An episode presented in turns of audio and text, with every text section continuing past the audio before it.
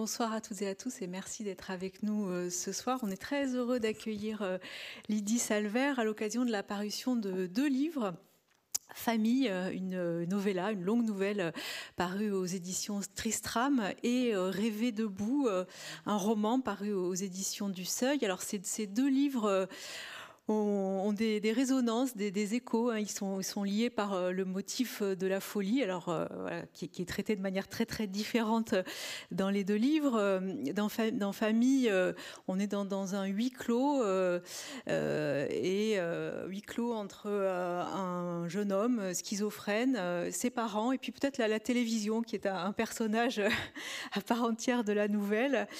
Et euh, dans, Rêver debout, on est dans un tout autre type de folie puisque vous vous adressez à Cervantes carrément, en l'engueulant d'abord, et puis ensuite pour, lui dire toute votre, votre gratitude. Et euh, on retrouve euh, dans ce livre, euh, au fond, des, échos avec, beaucoup de vos autres livres, avec, avec Pas pleurer, avec Tout homme est une nuit, avec Marcher jusqu'au jusqu'au soir, pour citer les plus récents, mais aussi, on en parlera peut-être avec Les belles âmes ou, Le vif du vivant, qui était un, un dialogue avec les dessins érotiques de Picasso. Euh, on commence par une lecture Une lecture de Rêver debout, donc.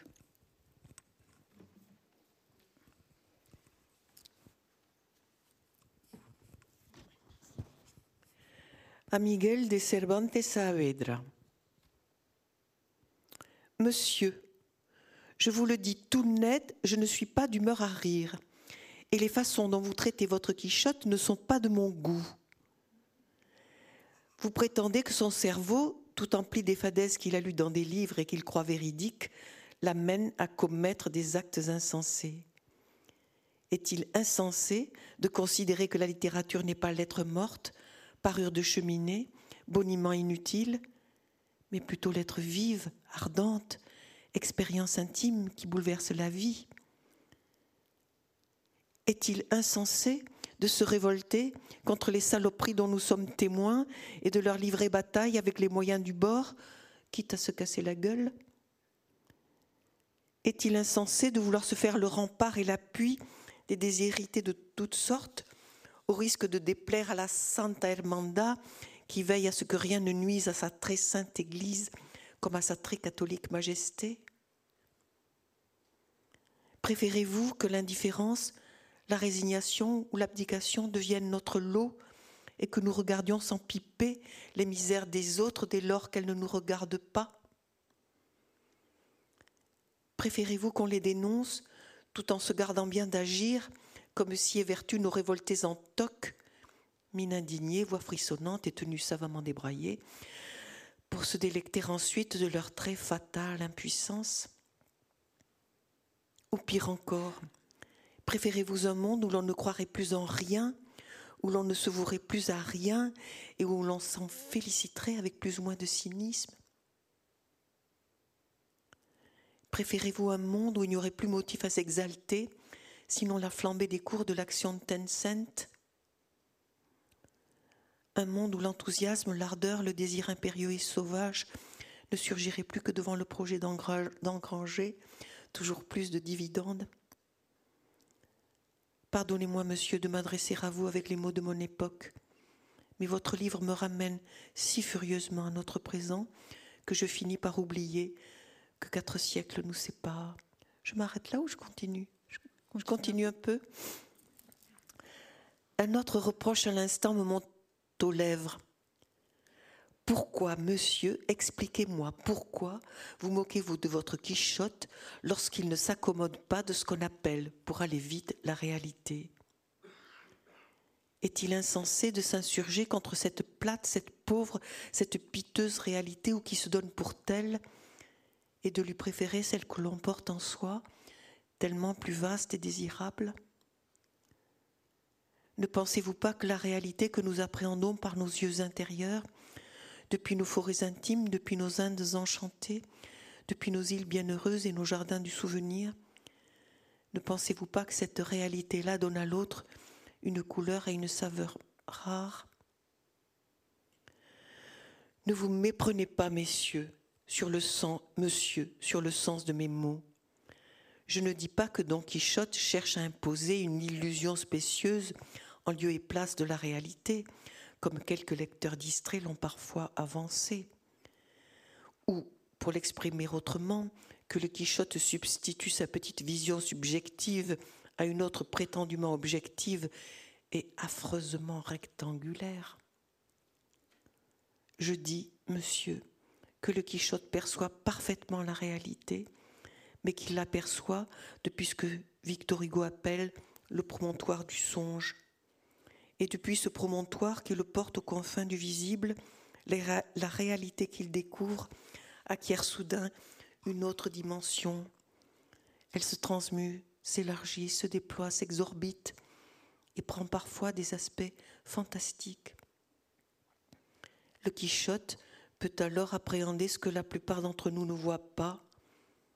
Il peut scruter l'obscur, découvrir des abîmes là où d'autres ne voient que leurs pieds, apercevoir l'horreur là où d'autres ne voient qu'insignifiance, et sur certains visages reconnaître une splendeur devant laquelle la plupart d'entre nous sont aveugles. Il voit plus, il voit grand, il voit autrement, il voit tout ce qui à la, réalité fait défaut. Il voit, cher monsieur, en poète, et jette sur le monde un œil très différent de celui du bovin. Il voit l'inapparent, l'inimaginable, il voit dans le normal la normale, avec une acuité rare. Il perçoit tout en nouveauté et peut, ainsi, et peut ainsi saisir l'étrangeté de certains objets que nos habitudes ont rendus familiers, découvrir un aspect inouï aux formes les plus bêtes et éprouver devant le monde ce sentiment d'étrangeté qui parfois nous assaille, mais que nos routines écrasent à grands coups de talon depuis le promontoire de ses songes, où une toute autre lumière vient nimber les hommes et les choses, sa vision corrige en quelque sorte la, myopie dont nous sommes atteints lorsque nous les voyons uniquement éclairés par notre froide et sèche raison. Est-ce cela, monsieur, que vous appelez sa folie? Souhaitez-vous donc une vie délivrée de ses songes et de ses utopies? Une vie entièrement vouée aux morales utiles? Souhaitez-vous que nous abandonnions tout ce qui a toujours tenu les femmes et les hommes debout? Le goût du rêve, le goût du risque et la soif de choses nouvelles, quel que soit le nom qu'on lui donne? Auriez-vous oublié que l'utopie est l'un des meilleurs adjuvants de la vie? Auriez-vous oublié qu'elle lui insuffle l'allant nécessaire pour s'avancer dans la nuit noire, forcer les murs de l'inconnu, les renverser, les dépasser, et s'ouvrir à des langues étranges, des horizons insoupçonnés et de nouvelles Amériques? Auriez-vous oublié qu'elle constitue une impulsion inouïe pour la pensée, qu'elle pousse dans le dos jusqu'à des terres inviolées ou laissées en jachère, en attendant qu'elle donne forme à d'inconcevables hypothèses? Ignorez-vous que les plus belles découvertes sont nées de ces explorations de l'impossible auxquelles se sont livrés quelques dons quichotesques esprits, et que les utopies les plus folles sont vouées à se réaliser un jour ou l'autre Toute l'histoire, cher monsieur, nous l'apprend. Voulez-vous nous en déposséder en les frappant de discrédit, ainsi que s'y emploient aujourd'hui les adeptes cyniques de la réelle politique qui ferme les yeux sur un monceau de saloperies afin de mieux tirer profit du monde comme il va? L'utopie est d'ailleurs un vocable que ces messieurs soigneusement éludent, ou qu'ils n'emploient qu'avec la plus extrême circonspection, et toujours au fin de le disqualifier, abandonnant son usage aux rêvasseurs en chambre, qu'ils savent aussi inoffensifs que ces mouches qu'on chasse d'un revers de la main.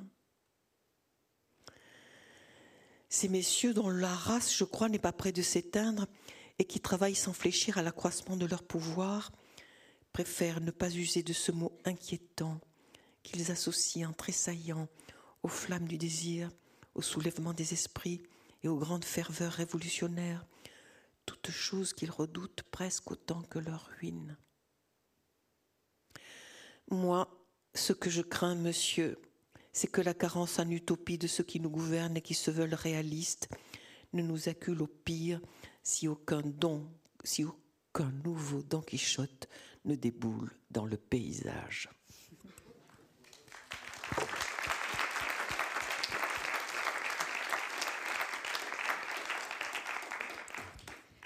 Merci beaucoup.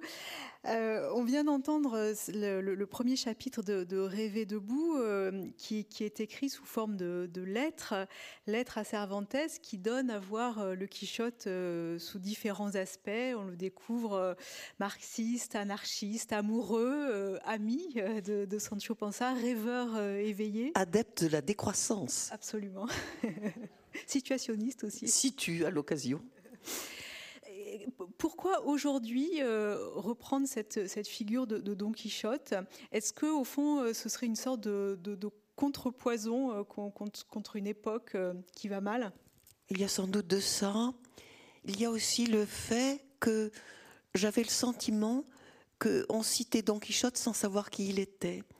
Et que sa gloire, précisément, qui, qui s'est construite autour du personnage depuis quatre siècles, n'avait servi qu'à le rendre inoffensif au fond et, avait euh, atténué euh, sa subversion, la radicalité de ses colères, euh, ses révoltes, ses indignations.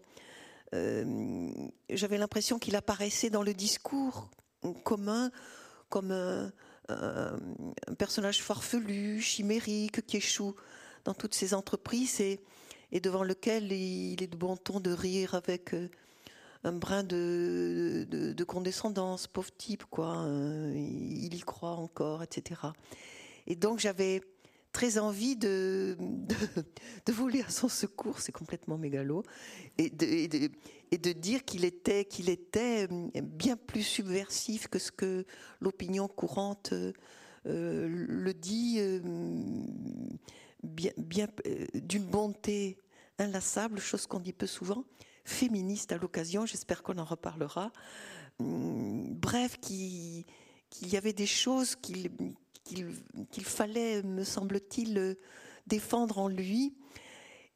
Et, la méprise vient peut-être du fait que Cervantes commence son livre pour ruiner le roman chevaleresque qui le gonfle, parce que c'est un, genre qui est complètement hors sol, hein, euh, où les, peuplée de dragons, de fées, de princesses captives, toutes blondes et pâles, et défendues par des chevaliers euh, tous émérites et sublimes.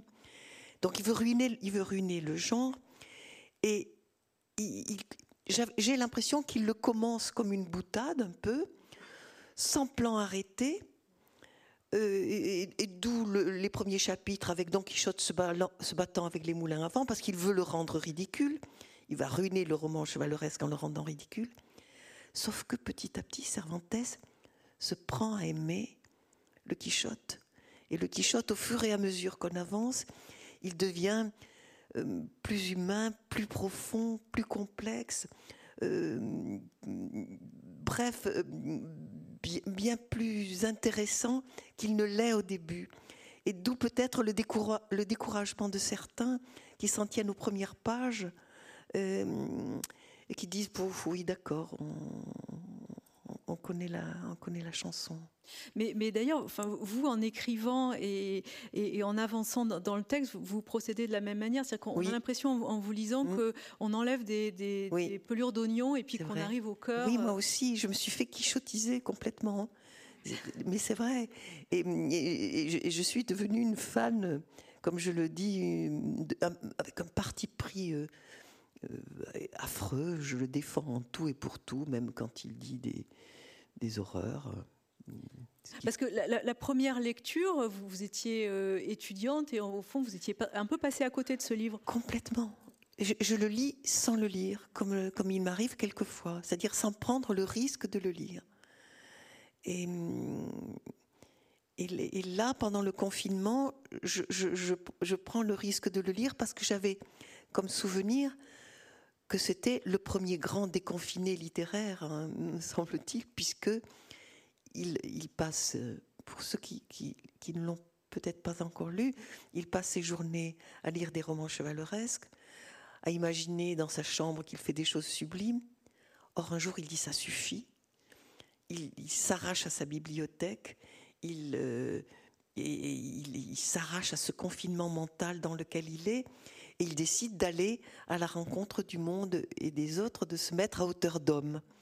Ce qui est quelque chose qui est à défendre parce que ce qui, l'interroge avec cette démarche, c'est notre posture quand nous nous réfugions dans, la pensée, dans les livres, et en laissant l'agir de côté, euh, ce divorce entre la pensée et le faire.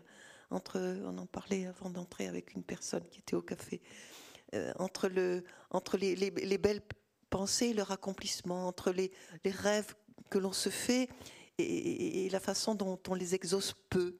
Et nous sommes souvent, je suis souvent dans cette posture de me, de me, de me réfugier dans la littérature et, et ça me suffit. Or, ce, ce, que fait Don Quichotte, que je trouve formidable politiquement, c'est qu'il va essayer de greffer son rêve dans la réalité. Il va, il va tenter de, lui donner un corps dans la réalité. Ça suffit, les belles pensées grandioses et littéraire si je suis aussi con avant qu'après avoir lu un livre aussi méchant, aussi peu généreux, etc. Il faut que la littérature s'incarne dans, le quotidien, dans les gestes, dans, dans notre agir. C'est ça, au fond, la chose centrale, me semble-t-il, de la démarche du Quichotte, en tout cas telle que je la conçois. Et ça me faisait un bien fou de, de, de, lire ça pendant le confinement où, où j'étais pour le coup, euh, à, moisir dans, dans, dans, la littérature et dans mes pensées. Mais en, chapitrant, en apostrophant Cervantes, c'est une manière de, vous réveiller, vous, et de nous réveiller. Peut-être, oui. Et c'est pour ça que je l'engueule, parce que j'avais l'impression que c'était prendre le lecteur à revers et le, mordre et l'attaquer un peu et le, et le, et le mettre un peu mal, qui, qui, est celle-là qui se permet, qui a l'arrogance d'engueuler Cervantes. C'est, Donc ça me plaisait bien de commencer par... Mais comme, euh, comme une antiphrase... Euh, euh, j'ai l'impression que toute la première partie du livre, c'est une antiphrase. C'est-à-dire que je, je, l'accuse de, de, de, ce pourquoi je l'admire, en fait je ne sais pas si ça se, oui, ça se comprend. Alors, on, le disait, on, va découvrir euh, en, cheminant plus, plusieurs euh, facettes du, Quichotte. On, a entendu là dans, la partie que vous avez lue euh, cette question de l'utopie qui, est extrêmement forte. Hum, hum. et, puis qui, résonne avec cette, cette, phrase de, Hugo que vous mettez en, hum. exergue, hein, regardez le, monde depuis le, le promontoire du songe. Au, fond, voilà, c'est dire qu'aujourd'hui, mm. euh, on, a du mal avec, avec, l'utopie. Enfin, bien, sûr. L'utopie n'est pas, pas vraiment à la mode. Mm, elle n'est pas, elle pas à l'ordre du jour, mais, mais elle n'est jamais à l'ordre du jour. L'utopie, disait Hugo, c'est le, euh, c'est la vérité de demain. L'utopiste, il, il, il, il n'obtient jamais les, les, suffrages de son temps les premiers résistants, quand ils, décident de se battre contre les nazis et les, et fachos, tout le monde pense des premiers qui sont complètement tapés, qui sont des utopistes purs, des, esprits chimériques qui vont droit, à la, catastrophe. Tous les utopistes, au départ, euh, euh, ils sont utopistes précisément. C'est parce qu'ils sont utopistes qu'ils sont inadaptés euh, la société dans laquelle ils vivent, puisqu'ils sont trop en avance. Je crois que c'est Lamartine qui disait l'utopie, c'est une vérité aussi prématurée. Ils viennent trop tôt, ils viennent trop tôt. Et Don Quichotte ne fait que ça. Il, instaure un rapport d'égalité avec Sancho. À l'époque, c'est inconcevable, inconcevable. il va au secours d'une femme féministe. J'espère qu'on en reparlera. Marcel. Marcel. Alors parlons-en. On en parle de Marcel. Alors Marcel, c'est une, jeune femme bien née, c'est important de le dire, d'une beauté mais ah, qui fait tomber raide tous les, jeunes gens de, sa région, dont l'un Chrysostome s'amourache et comme elle ne répond pas à, ses demandes insistantes, il va se suicider. Ce qui fait que Marcel, un jour, pour se justifier, fait un discours devant les bergers réunis lors de l'enterrement de Chrysostome. Et elle dit l'impensable. Elle dit d'abord qu'elle préfère la compagnie des oiseaux à celle d'un mari. Alors qu'à l'époque, pas d'autre horizon pour les femmes que le mariage ou le couvent ou la prostitution pour les pauvres elle dit qu'elle veut travailler. Pour une femme bien née, travailler. C'est dégueulasse, c'est se salir, on laisse ça à la valtaille, au souillon. Elle dit qu'elle veut rester libre toujours et, indépendante jusqu'à la fin. Elle dit des choses, pour le coup, quasiment inconcevables à l'époque. Et, le Quichotte craint que les bergers ne, l'agressent, les menace en leur disant si vous touchez un cheveu de Marcel, je vous fends en deux avec, ma lance comme il le fait à peu près tous les deux jours dès que quelque chose lui, déplaît. C'est assez inouï de trouver ça chez, chez Cervantes et j'ai remarqué que la plupart des exégètes du Quichotte qui sont des messieurs ne s'attarde pas sur le cas de Marcel. Mesdames, je le signale. Vous êtes la seule femme à... Non, non, non je, suis injuste, parce qu'il y, a Marthe Robert qui a, écrit sur le Quichotte. J'avais oublié. Mais la plupart, ce sont des mecs. Il plaît aux mecs. Pourquoi je, alors, alors, pourquoi Pourquoi Alors qu'il est fragile, qu'il est qu'il est féminin. Je ne sais pas pourquoi il plaît aux mecs. Je sais pas. Oui, c'est vrai au fond. il est courageux, mais les femmes aussi minces. Euh, je sais pas. Certains ont vu euh, même en lui un homosexuel dans son rapport à Sancho, qui est un rapport très, très, très, très intime, très, très fort. Ombre et lumière, vous dites soli sombra. Soli sombra, oui, c'est ça, l'un. L'un, c'est le sublime, l'excès, la démesure, la grandeur, il veut attraper le ciel, il veut, il l'impossible. Et l'autre qui le dégrise, qui lui dit Redescends, redescends sur terre. Euh, calme, calme-toi. Euh, il, le dit affectueusement, mais ou plus ou moins mais il, il, il, il oui, il, le, comment dire, il, le désenchante. Enfin, je ne sais pas comment le dire. Ce qui me fait dire que si ce, ce, texte a, a, eu ce succès depuis depuis quatre siècles, c'est un, je crois qu'il est traduit en 250 langues. C'est devenu un personnage. C'est précisément parce qu'il y a, me semble-t-il, en chacun de nous celui ou celle qui veut un monde meilleur, plus, plus musical, plus, plus hein, et, un Sancho Quichotte qui murmure euh, Fais gaffe, euh, euh, c'est dangereux, mesure ton risque, etc. Il me semble que c'est le couple qui résonne en, chacun de nous et, qui a fait peut-être qu'il a eu cette, cette, qu'il est devenu ce mythe euh, depuis 1605. Et puis, au, cœur du livre, il y a bien sûr cette, question de, la folie et, la question de, la norme, au fond. Enfin, qui, sommes-nous pour dire que l'autre est fou?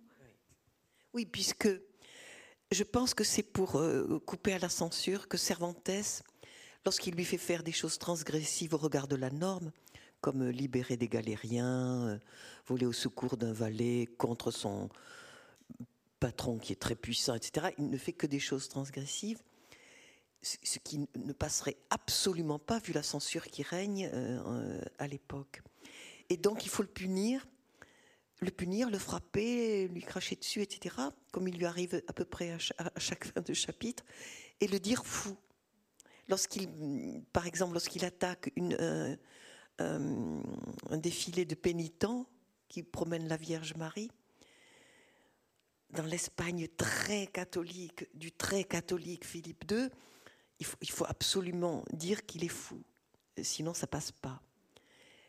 Sauf que le peuple espagnol, ça lui fait un bien fou, vu l'emprise de l'Église qui pèse à l'époque, que quelqu'un euh, euh, s'en prenne à l'Église, s'en prenne à la justice, s'en prenne à la Santa Hermanda, qui l'attaque aussi, etc. Il est allé en, prison à plusieurs reprises, euh, Cervantes. La vie de Cervantes, c'est un roman. On en parle un peu là Donc, il, commence sa carrière comme, euh, comment on dirait en français? Comme, euh, euh, je sais pas, valet d'un gentilhomme. C'est-à-dire qu'il fait son lit, il vit de son seau, il fait ce genre de choses qui lui déplaisent assez vite. Et il s'engage dans, la, dans ce qu'on appellerait la marine espagnole, dans l'armée du roi. Il va il va être blessé à la bataille de l'Épante, euh, à la main et au bras gauche, ce qui fait qu'on l'appelle le manchot de l'Épante. Et il va être fait prisonnier par des barbaresques, euh, puis conduit. Je ris, c'est pas drôle. Hein. Je fais comme lui. Mais c'est très romanesque. Mais c'est très, oui. Il est conduit euh, comme esclave du bey d'Alger, où il va rester prisonnier pendant quatre ans. Il va tenter, je crois, quatre ou cinq fois de, s'en échapper. Chaque fois, il se fera reprendre et punir jusqu'à ce que euh, on le libère sous caution hein, après des interventions diverses. Il fera aussi de la, de la prison pour des pécadilles euh, en Espagne. Et ce qui fait que quand il sort la, la première partie de Don Quichotte en 1605, il n'a pas un grand nom, il n'a pas de fortune, il a fait de la prison et il n'a pas de protecteur. Donc il est voué à l'insuccès total, normalement. Et vous savez ce qu'il fait? Il écrit un pamphlet anonyme. Oui, tu le sais. Il, écrit lui-même un pamphlet de son œuvre qu'il appelle Bouscapier, et ça plaît, et ça intéresse. Et, petit à petit, euh, tout le monde veut avoir lu le Quichotte il lui arrive euh, ensuite cette, euh, cette saloperie, c'est que le livre a tellement de succès, tellement de succès, qu'un imposteur écrit une deuxième partie à sa place. Je me souviens plus de son nom. Moi non plus. Bref, et on ne sait toujours pas qui. Hein. Des siècles après, on ne sait toujours pas qui a, a été euh, celui qui.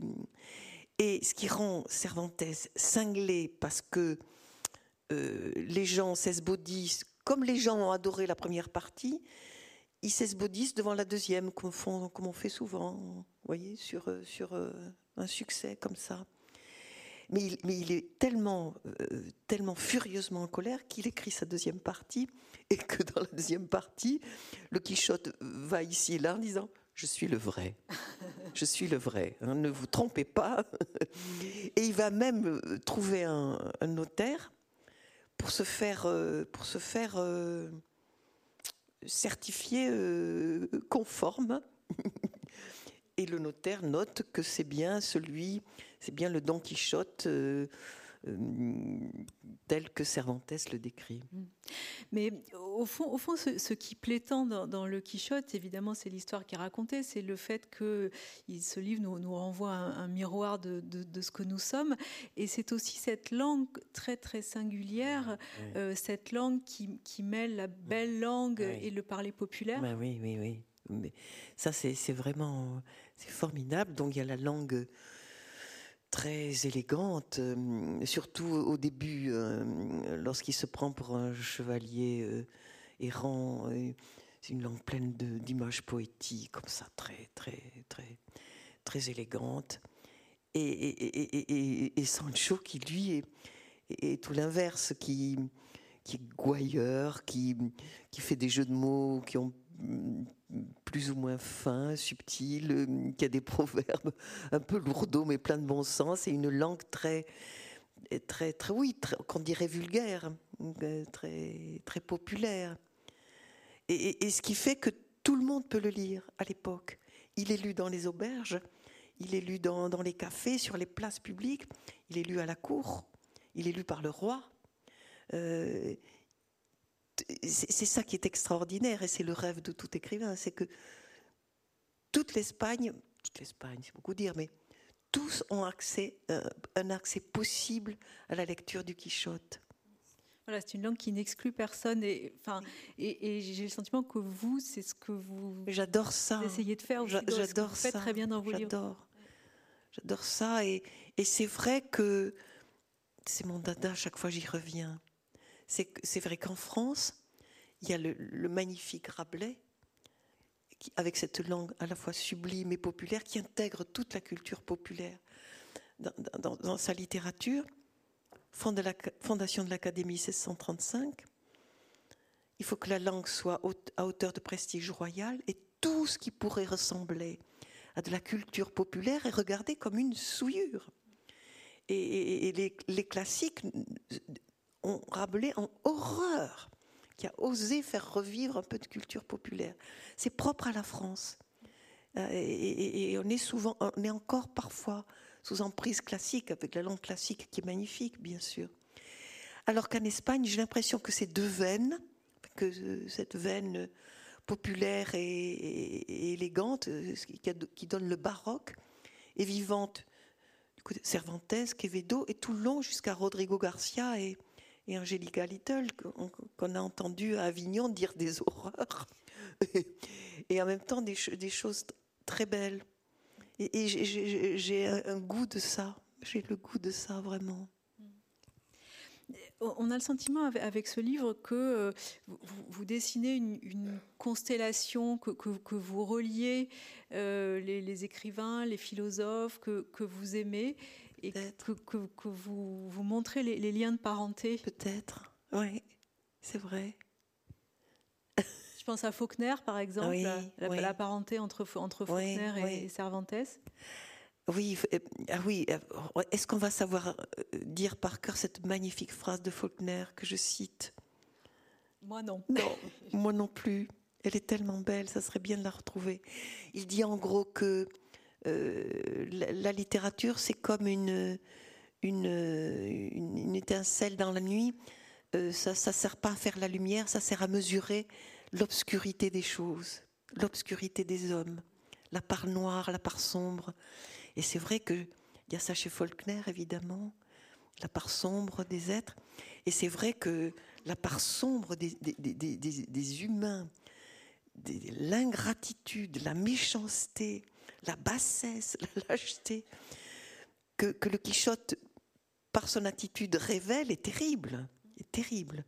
Il, il va au secours des gens, mais qui, le paie par une ingratitude monstrueuse parce que il leur semble supérieur et donc il faut s'en venger. On se venge. C'est l'esclave de Nietzsche, hein, c'est celui qui agit par le ressentiment. Tu es plus fort que moi, donc je te, je te hais.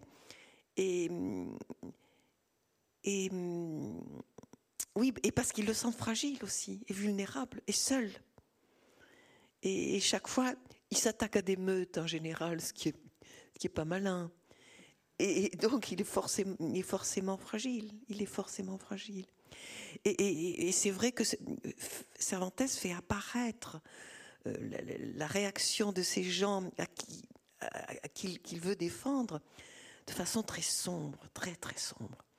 Qui a fait dire à Nabokov que c'était le livre le plus violent qui soit. C'est vrai que c'est il y a de la violence, il y a, il y a une immense violence, une immense violence il y a une immense violence et, en même temps, cette violence dans, l'imaginaire euh, collectif, elle, est, elle est assez masquée. Mais parce que on rit pas des mêmes choses. C'est ça aussi que je, que je mesurais. On rit pas des mêmes choses et on trouve pas les mêmes choses violentes du temps du, Quichotte et aujourd'hui. Du temps du Quichotte, au XVIe, il y a la farce, la commedia dell'arte, les personnages qui reçoivent des coups de bâton, ça fait exploser de rire les salles. aujourd'hui, vous, vous, bastonnez euh, au cinéma ou au théâtre quelqu'un aussi fort qu'on bastonne, ça fait, ça fait rire personne, ça fait flipper plutôt. Donc il y a une, c'est culturel. Les réactions sont culturelles évidemment, et le rire est culturel. Ça fait beaucoup rire à l'époque. Je trouve que ça fait. Il y a des choses risibles, hein. euh, il y a des choses euh, assez drôles mais d'une manière générale, le fait qu'il se fasse euh, assommer, matraquer, traîner dans la boue à chaque fin de chapitre, qui fait mourir de rire les Espagnols de l'époque, moi, ça me laisse plutôt, plutôt perplexe et, et, mal à l'aise plutôt. Comment euh, euh, faire, faire, comprendre que, que Don Quichotte euh, peut nous dire des choses sur aujourd'hui sans faire d'anachronisme? Mais je crois que mais la question, par exemple, de, qui est fou qu'il pose, peut vraiment se la poser aujourd'hui. Qui décide qui est fou? Euh, Les psychiatres, l'institution, l'État, la police Qui est le plus fou Qui est le plus fou de temps du Don Quichotte? Don Quichotte ou, les inquisiteurs qui brûlent euh, les sodomites? Je donne un exemple entre mille, puisque tout ce qui est mal pensant va au bûcher, qui est le plus fou. On peut se le demander. Et comme, on peut se demander aujourd'hui qui, est le plus fou Celui qui, qui, est enfermé ou celui, ou celui qui enferme d'ailleurs Et on pourrait décliner la chose euh, sur bien des, des chapitres.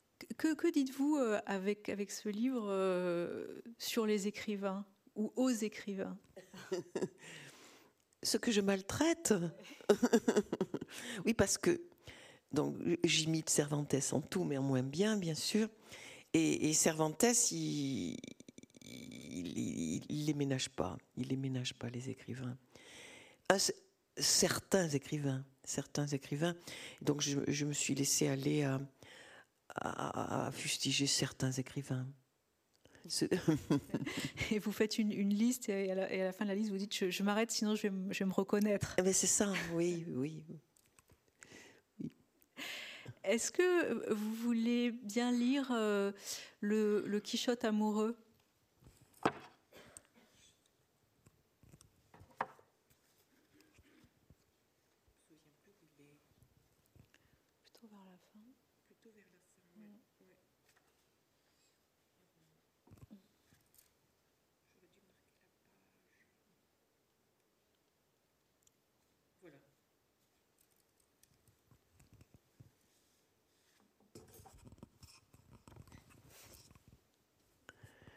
Si vous le permettez, monsieur, quelques mots à présent à propos de votre Quichotte amoureux que vous traitez avec un petit sourire narquois des plus détestables. Car votre Quichotte est amoureux, excessivement amoureux, religieusement amoureux, dit Sancho. Il a le cœur épris jusqu'au foie, dit le même, non sans malice. Et pour le demeurer, que fait-il? Il fuit constamment l'objet de son amour et l'évite de mille façons et sous mille prétextes. C'est qu'il a tout compris, cher monsieur. C'est qu'il a compris que l'éloignement ou l'absence engendrait l'appel d'air qui donne à l'amour son essor. Il a compris que la privation et le manque exacerbaient follement le désir. Les poètes courtois racontaient que l'intensité liée à son inassouvissement atteignait des degrés tels que l'amant et sa dame, exténués et pantelants, se trouvaient pris de commotion lorsqu'ils finissaient, après avoir, souffert mille attentes et tergiversations, par s'effleurer du bout du, bout du doigt. Il arrivait même qu'ils tournassent de l'œil. Il a compris aussi qu'amour signifiait l'heure, signifiait du prix, signifiait aveuglement, signifiait projection sur l'autre de qualité purement imaginaire. Je sens que je vais déplaire. Il a compris que pour ne point risquer un, inévitable fiasco, il fallait se garder d'approfondir le gouffre entre l'illusion délicieuse, littéraire, et somme toute très confortable est l'impitoyable réalité. Il fallait que Dulcinée restât une fiction merveilleuse, une image sans tache, un songe au paradis des songes.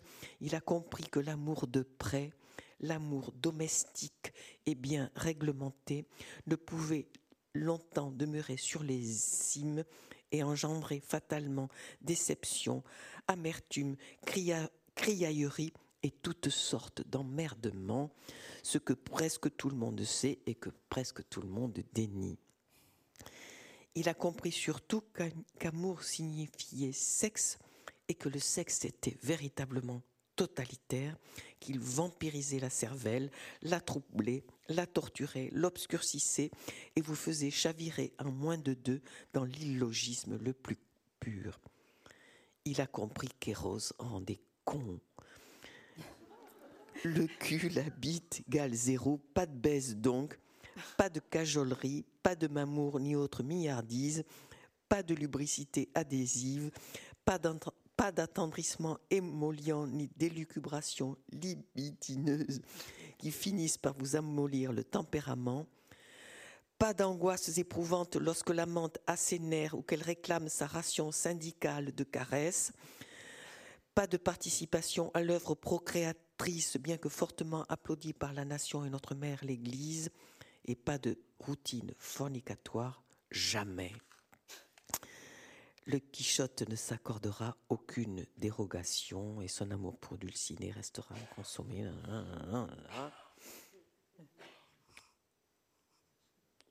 Voilà. C'est pas une fin, ça. vous vous êtes amusé en, écrivant ce texte? Je me suis vengée de plein de choses. non, mais ce qui est drôle, c'est que donc, euh, Cervantes prend le contre-pied du roman chevaleresque. Dans le roman chevaleresque, euh, la fiancée euh, est toujours sublime, parfumée, éthérée, délicieuse. Là, évidemment, Dulcinée sans l'ail, sans la sueur. Elle, travaille à mettre des, tonnes de paille sur son âne. Bref, c'est une espèce d'anti d'anti-héroïne de roman chevaleresque extraordinaire. Donc il a, toutes les raisons de, il a toutes les raisons de l'éviter. Et puis, et puis il dit, il dit que, il dit que l'amour c'est la démesure et, des mesures imaginaires. Donc il lui prête toutes les vertus. Et je dis que je suis, je suis d'accord avec lui. L'amour est démesure. L'amour ne chipote pas. L'amour ne calcule pas. Je fais mon petit Don Quichotte au passage. Pourquoi, selon vous, euh, Don Quichotte est, un anarchiste? Mais parce que euh, il, ne veut, il ne veut rien savoir d'aucune institution, même la plus, même la plus terrible, même la Santa Hermanda qui était, même la, même la royauté.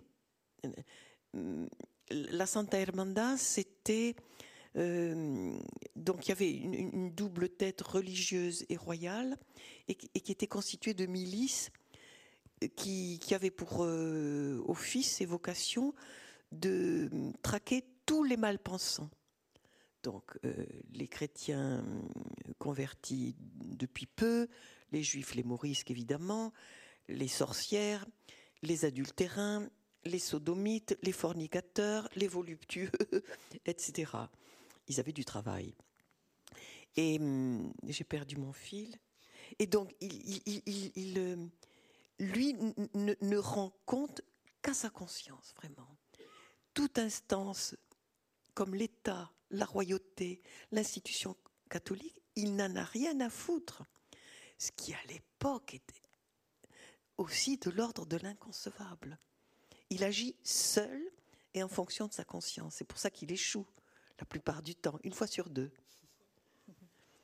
Parce qu'il, oui, il est, mais les Don Quichotte, ils sont, ils sont seuls. Lorsqu'ils deviennent foule, il y a de quoi, il y a de quoi s'inquiéter. Euh, vous rendez hommage à, travers ce livre, au fond, à, là encore, à une constellation de, femmes et d'hommes euh, debout, euh, et parmi eux, il y a votre mère. Oui. Oui. Oui. Euh, à, qui je, à qui je prête. Euh, que je compare souvent à Sancho Panza. Il avait cette espèce de bon sens terrible. Euh, et c'était une rêveuse en même temps. Oui, bon, le courage qu'elle a eu, puisqu'elle a quitté son, son Espagne natale à pied en 1936 pour fuir le, le franquisme. Elle avait 17 ans et elle n'avait rien comme bagage. Elle est arrivée dans un pays dont elle ne connaissait rien, ni la langue, ni, ni les mœurs, ni, ni les coutumes, donc, et, et, et qui avait pour, euh, comment dire, pour, pour euh, slogan, je sais pas, c'est de pas se plaindre, pas pleurer, pas pleurer, Cayette, avance, no llores il y a plus malheureux que toi, etc.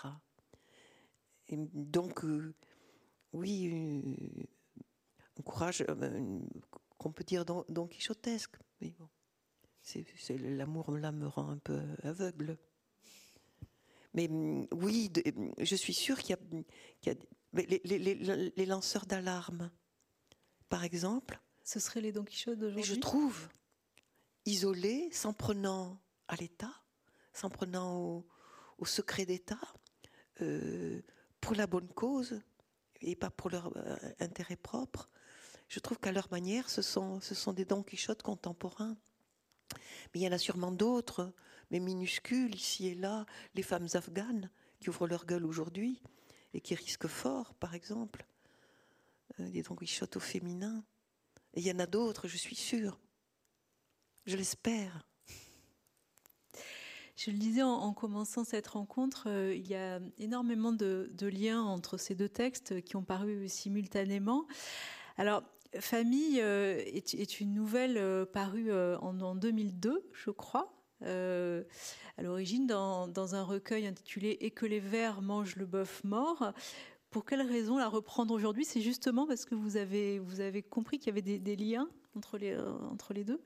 Donc c'est mon ami Chloé Delhomme donc qui, me dit euh, une fois j'ai terminé le livre et elle me dit tu sais j'ai travaillé avec des étudiants sur un, petit texte que tu as publié dans Vertical il y a des années. Et hum, ça, ça, les a intéressés. Et je suis allée voir. Je me suis dit mais il y a des choses qui résonnent fort parce que d'un côté c'est la folie littéraire la folie euh, la folie délicieuse, la folie joyeuse. Là, c'est la folie clinique, la douloureuse, l'horriblement douloureuse. C'est la psychose, celle qu'on enferme, celle, celle qu'on soigne, etc. Et hum, je me suis dit que c'était bien de donner ces, deux, ces deux visions de la folie. Une, au fond, qu'on lit avec plaisir, l'autre qui est redoutable, puisque euh, le, donc le personnage est un schizophrène qui, qui, se, qui se, vit comme étant euh, exproprié de lui-même, c'est ce que disent les psychotiques, euh, privé d'eux-mêmes, avec quelque chose comme un, gouffre à l'intérieur d'eux-mêmes, un effondrement central. Diarto qui a si bien parlé, lui, de, de la psychose. Et je me disais que c'était que c'était aussi euh, peut-être l'occasion de, de, de, dire quelques mots sur cette folie, sur cette psychose qu'on croit à tort étrangère au monde, or qu'il y a une sensibilité au flux du monde, comme j'en ai rarement vu, d'où les, les, allusions au Covid, etc., qui, qui, que le schizophrène reprend, reprend à son compte. Ça, ça m'avait toujours frappé à quel point contrairement à l'opinion commune, les, psychotiques sont, au fait de, des choses du monde. C'est ce qu'on dit de et Guattari d'ailleurs. C'est le, reproche qu'ils font à la psychanalyse, qui disent la psychose, c'est pas que papa, maman et, le schizophrène, c'est le monde, c'est la famille prise dans le monde. Et hum, ça m'a toujours frappé la, sensibilité des, psychotiques à, ce, à ce qui arrivait et, et, à la, et, à quoi ils étaient encore plus, peut-être plus, plus sensibles que, que les autres. Ça, c'est quelque chose de, de, très, très, très, très fort. Et puis, euh, cette, euh, cette situation familiale, comme, euh, comme l'a si bien dit Fritz Horn dans Mars, dans Mars, une famille où on ne se parle pas, on ne prend pas le risque de se parler. et comme j'en ai vu d'ailleurs souvent qui arrivaient dans mon cabinet Puisque vous avez exercé le métier de psychiatre, pédopsychiatre, et je dis pédopsychiatre, et je disais aux, enfants qui venaient me voir, mais il y a quelque chose qui, qui te rend malheureux? Et les enfants y répondent. Et là, il y a les parents qui sont sidérés parce qu'ils n'ont jamais pensé à de certains, je ne dis pas tous les parents, à, demander à leur enfant ce qui les rendait malheureux. Hein. les enfants, les parents se vivent souvent comme propriétaires de, de, leur enfant et hum, ils savent mieux que lui euh, ce qu'il imagine. Je, parle bien, bien sûr de pas tous les parents. Et, hum, ces, situations où, où, a pas, où l'autre n'est pas regardé comme un sujet, comme il n'est pas regardé comme un autre. Et, il, s'agit euh, parfois de, ces mères qui, après la toute-puissance des premiers mois obligatoires, enfin, à laquelle toutes les mères sont obligées, n'arrive pas à, laisser l'autre s'émanciper d'elle, parce que souvent elles n'ont aucun autre pouvoir dans la vie. Souvent, c'était des, femmes au foyer qui s'ennuyaient affreusement et pour qui toute la vie était résumée à, leur enfant et, duquel elles ne pouvaient pas se décoller. Là, quand on les appelait les femmes crocodiles, terrible. Et, ça, c'est une chose que, qui, m'a frappée euh, aussi, cette euh, impossibilité de, de, de, de laisser l'autre euh, prendre son, son envol, s'émanciper, se séparer, parce que c'était une trop, trop lourde perte. Mm. Et, dans le texte, la, la, mère euh, gave littéralement son, son, enfant. Oui, oui, elle peut pas, elle peut pas lui parler, elle peut pas le gaver de paroles, mais elle, elle, elle, le fait bouffer, elle, elle, elle oui, elle, elle, le gave littéralement. Euh, euh, oui, peut-être pour qu'il ne parle pas aussi. Et puis, je le disais, dans, le dispositif, donc on, est vraiment dans un huis clos. Ces trois personnages ne se parlent pas. chacun est comme dans, son couloir. Hein. Ils ont vraiment une langue, chacun très, très différente. Et puis, il y a le quatrième personnage qui est, qui est la télévision. qui est le lieu où ils se, où il se retrouvent tous les soirs, devant les infos. Et c'est peut-être le moment où ils se parlent aussi un peu où ils se disent qu'ils sont pour ou contre ce qui se dit à la télé, mais qui, est la misère même, qui est la misère même les informations, mais, mais donc qui, qui, va, qui va produire chez, chez ces personnages euh, un discours anti-vaccin, un discours complotiste. Ils sont interprétés. Euh, voilà. Mm. Mais il y a aussi ce, feuilleton euh, d'amour, ce feuilleton sentimental, cœur brisé, je crois. et donc la, la, mère engueule les personnages du, feuilleton. oui, ils, sont devenus, ils sont devenus, ils font partie presque de, de, de sa famille et elle ne peut pas entendre ce que, ce que lui dit son fils, mais en revanche, elle s'intéresse fort au démêlé entre, je ne sais plus leur nom. Euh, Jessica, Brandon, oui, euh, Brandon Bradley, je crois. Bradley, etc. Et elle intervient, elle interpelle, etc. Mm. Mais quand, quand, on lit le, discours vraiment du, garçon, du, schizophrène, euh, on a le sentiment que ce qu'il dit, c'est de la philosophie. C'est un lecteur de philosophie. Il est par ailleurs philosophe. Il est par ailleurs philosophe et, et, je lui voulais cette langue euh, très belle. Il dit par exemple J'y n'existe. J'étais très fière de moi. mais, mais le, le, le, le modèle, c'est Artaud qui dit des choses si belles, si belles, sur, si fortes. Enfin, belles, je sais pas, mais tellement fortes, tellement. Mais là encore, enfin, c'est cette idée que, que, le fou dit des choses euh, très aiguës sur le monde, avec, sa langue, avec son regard. Bien sûr, bien sûr. Mais d'ailleurs, euh, à propos du statut des, fous, euh, ça, je, bon, on le sait, mais c'est peut-être bien de le rappeler. Du, du, temps d'Henri IV, j'ai lu ça. Il y avait un conte qui s'appelait Le conte de permission, qui était psychotique à fond les ballons, qui délirait, qui était halluciné, qui racontait des histoires et qui était considéré, considéré comme à la cour comme, euh, comme un autre. L'enfermement et la médicalisation, ça vient après. Et ça vient avec les lumières, avec la raison. S'il y a la raison qui règne, il y a donc de l'irraison. Il faut la soigner, il faut l'enfermer. Et ça, c'est c'est très historiquement, c'est comme ça que ça se passe. Et que Foucault a si bien dit. Mm. Mais, mais dans le livre, euh, alors il, est, il, est, enfermé euh, avec sa, sa, famille, mais, mais il, est, il, est, surtout sous l'emprise d'une camisole chimique. Enfin, il prend, il prend des médicaments. Oui, oui, il est sous, sous Aldol, ce qui fait que sa mère est son dealer, voilà, son dealer de, de Aldol. Oui, euh, oui, le, médicament pour euh, ben pour euh, pour assommer pour assommer le délire. Mais au, fond, ce qui se passe dans cette nouvelle, alors c'est très drôle, peut-être on l'a pas assez dit, mais c'est aussi une tragédie au, sens euh, littéral. C'est une tragédie antique, en fait, avec un cœur, avec. Je croyais pas faire. oui, et qui finit tragiquement. Oui. Avec le, cœur qui, qui, qui, dit, bah oui, je vous l'avais bien dit. On avait dit, il fallait que ça se passe, etc.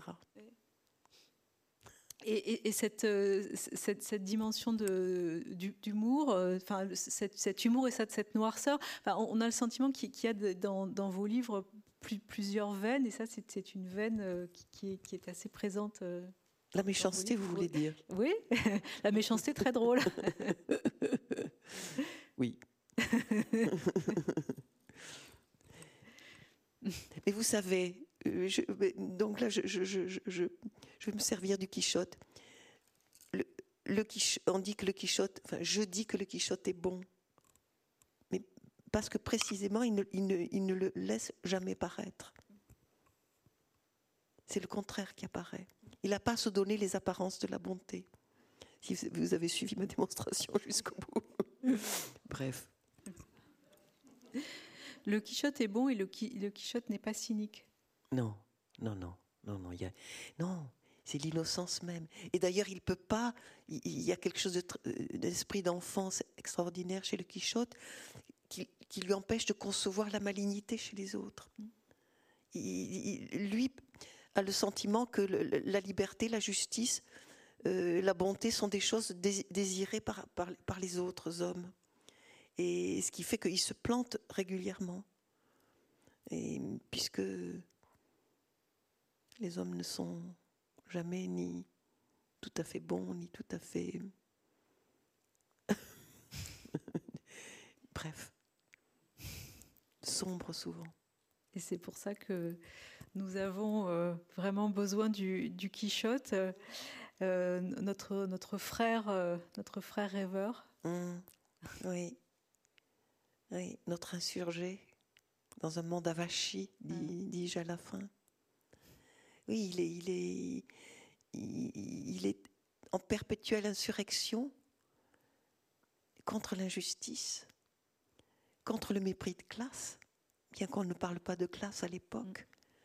Mm. Et mm, il est, par exemple, le seul à regarder Marie Tornès, qui est la, la jeune femme qui, sert à l'auberge, euh, qui, a, on dirait aujourd'hui qu'elle a la cuisse légère, c'est comme ça qu'on dit vulgairement. Mm et que tout le monde euh, méprise. Pas lui, pas lui.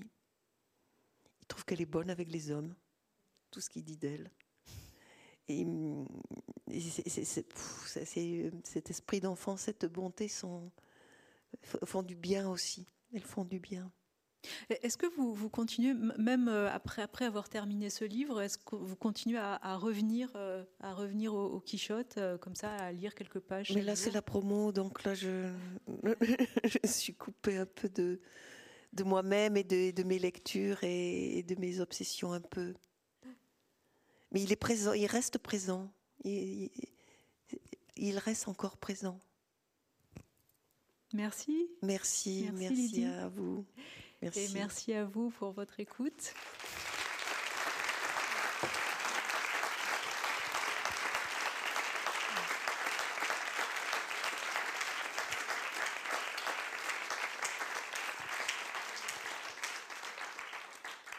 Et nous vous proposons une séance de signature.